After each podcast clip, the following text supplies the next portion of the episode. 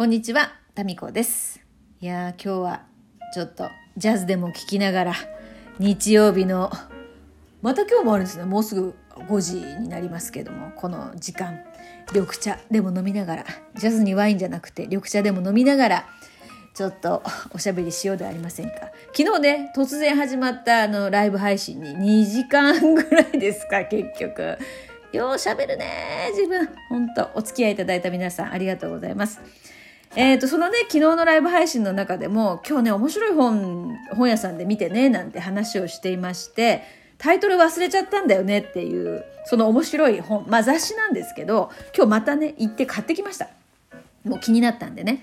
タイトルがね、60歳過ぎたらやめて幸せになれる100のこと。人生の最終章を生きる大人の知恵袋。えー雑誌のこの表紙がですね、歌手で女優の中尾美恵さん。いい表情されてますね。えーそして、なんとですね、その本の、昨日のね、本屋さんにはなかったんですけど、今日行った本屋さんには、その隣に、同じサイズ感の雑誌で60歳から初めて人生が楽しくなる100のこと。だからこれ表紙がですね宮本信子さん女優歌手宮本信子さんこれ対になってんですよ、えー60歳過ぎてやめて幸せになれる100のことと60歳から初めて人生が楽しくなる100のことうまいこと考えましたねこのセット売りまんまと引っかかりました。この2冊を買ってまいりました。でね、今日のブログにもちょっと、最近またアメブロをね、始めまして、ブログにも書こうかなと思ってますので、まあ、検索するのがめんどくさいなっていう方は、ブログにもリンク貼っときますので、ぜひ、あの、そちらの方も見てみてください。まあね、字もさすがね、年齢層をこう意識して書かれているだけあって、ちょっと大きめの字でね、えー大変読みやすうございます。でもなんて言ったってね、中尾美恵さんがかっこいいよね。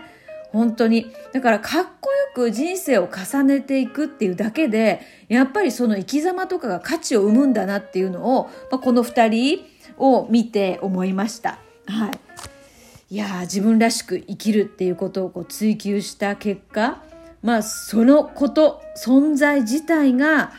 うんやっぱ後に続く私たちにねすごく何か勇気をくれたりとか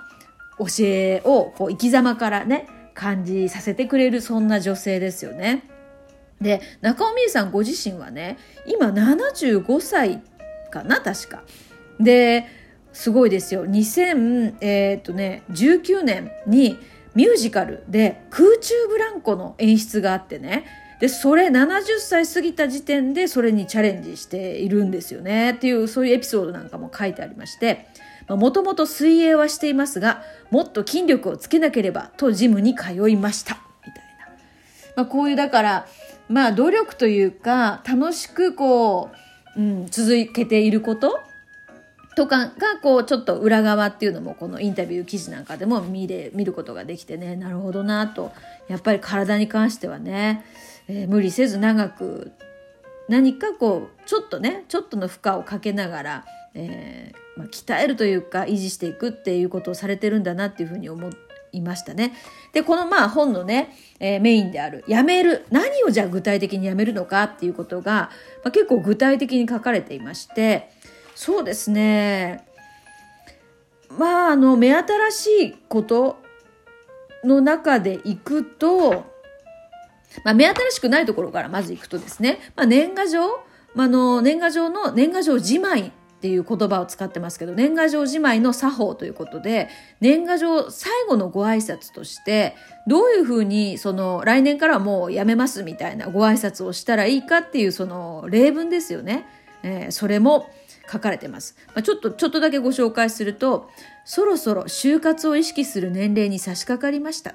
まあ人生の節目ということで、え本年を限りに最後とさせていただきます。年賀状による挨拶はっていう、まあそのね、まあ、詳しくはちょっと雑誌を買ってみてみてください。そういうことが書かれていたりとか、まあ、ちょっと気が乗らないお付き合い、飲み会とか同窓会っていうのはもう欠席しちゃえよっていうおすすめとか、まあ、あとね、面白いのがやっぱこの、この年代ならではっていうところになるかもしれませんが、人間ドックとかね、定期検診で体の荒探しをするのをやめるっていうね、そういうこう、うん、まあ40代とかその50代とかはどちらかというと、まあ、受けた方がいいですよっていうところを提案している、まあ、雑誌が多いですよね。ですけど、まあ、60歳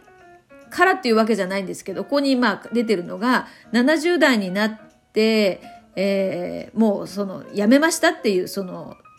方のね事例なんかがこう書かれていたりとかあと、まあ、薬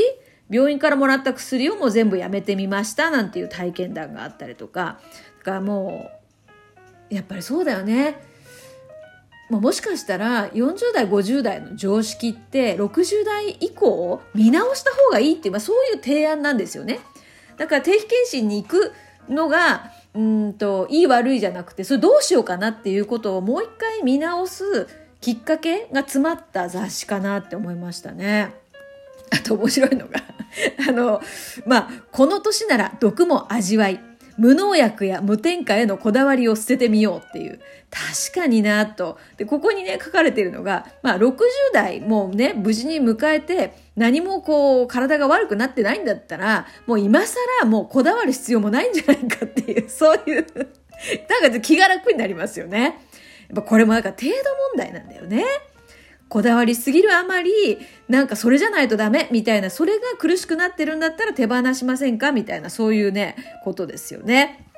あと、まあ、ダイエットに対しての警告、うん、だったりとか、綺麗にこう、ね、うんまあ、頑張ってダイエットしても綺麗には見えないならやる意味がありませんっていうことだったりとか運動もねあんまりこう激しく過度にやるっていうのは怪我のもとになるとかそうですねあとね、私がね、えー、ちょっと赤べこ状態で、だねって思ったのが、赤べこ状態っていうのは、うなずきすぎて、あの、赤べこ状態になるっていう、そういう意味です。すいません。なんか、うちわではもうこれね、赤べこ状態っていうのがもう、なんか共通言語になっておりましたが、えー一つね、安眠は大切っていうね、そういうその家族との距離感の項目にその安眠が大切っていうのが出てきまして、夫とは一緒の部屋で寝ないっていう、これがだからまあ雑誌によってやっぱり夫婦一緒にね寝てた方がお互いのこう寿命が長くなるみたいなそういうこう研な研究データも私見たことあるんですけど、まあ、この 雑誌では一緒に寝ないと。なぜかっていうと、もう夫のいびきや歯ぎしりがうるさくて安眠できない。もうほんとそうです。はい。私ね、一晩に3回ぐらいはね、起きるんですよ。でも、よしって、うるさいって一言言って寝るっていうのをね、もう証拠にもなく3回繰り返しますもんね、毎日。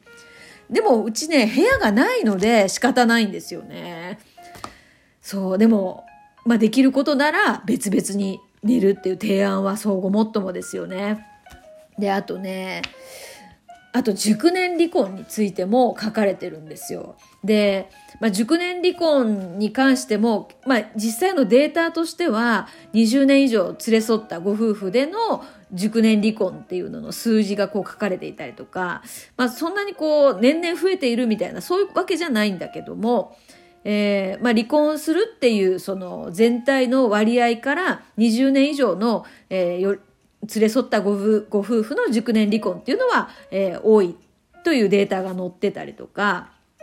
でね、この雑誌の提案としては、失うものが多いからやってはいけない熟年離婚っていうふうに書かれてるんですよ。で、これね、まあ確かに納得だなって私も思ったんですけど、あの、離婚には多くの時間とエネルギーが必要ですと。うん、確かにな。身軽になりたくて夫を手放した結果、経済的に不安定になり、生活を楽しむどころではなくなってしまうこともありますと。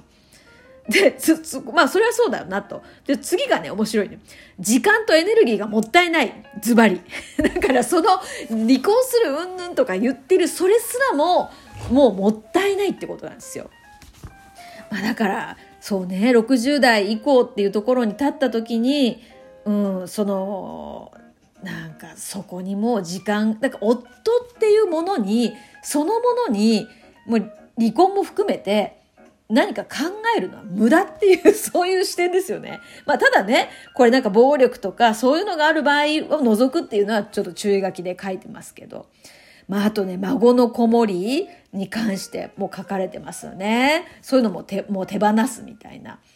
そう。でなんかね笑っちゃったね。であとね違うあのこのなんていうかな取材したまあ、いろんな方の事例が載ってるんですけどその中で なんかなえっ、とねえー、っと、まあ、孤独を恐れないお一人様の楽しみ方っていうのもこうちょっと提案しているところがありましてその中でね、えー、夫がいなくなったら趣味の手芸に一日中没頭したいです。体が元気ならコンサートにも行きたい。61歳の方のこの、えー、思いがここにちょっと取材されたんでしょうね。いろんな方を書かれてて。こうなんかもうそのほら10代の頃とかだと高校生になったらとか大学生になったら社会人になったら結婚したら子供ができたらっていろいろたらればにまつわる夢ってあるじゃないですかそれがもうもはや夫がいなくなったらっていうここがささらっと書かれててもう私はそこにねあのちょっとねここで足を止めてですねそうかと。こうしたらその未来がね夫がいなくなったらって目がキラキラしてんじゃんこのね。この方。そんな風に思ってねちょっと笑っちゃいましたけどもね。でもなんかまた一人暮らしになるんだなってしみじみ思って私もなんかねもう一回一人暮らしの時代がやってきたらってちょっと目キラキラしちゃいましたもん。だって子供たちももう明らかにほらもうね巣立っていくわけじゃないですか。だまた一人暮らしに戻るんですよ。なんかちょっとワクワクしません？それ。まあ私はね、まあ、それも、それもだから、どこまでワクワクできるかどうかっていうのも、こう体とか経済的にとか、いろんなね、ことが大事になってくると思うんですけど、まあ、つまりは自分的なセーフティーゾーンですよ。セーフティーゾーンが守られてこその、夫がいなくなったらキラキラみたいな、そういうことです。あ、もうあっという間の12分になりました。それでは今日はこの辺で。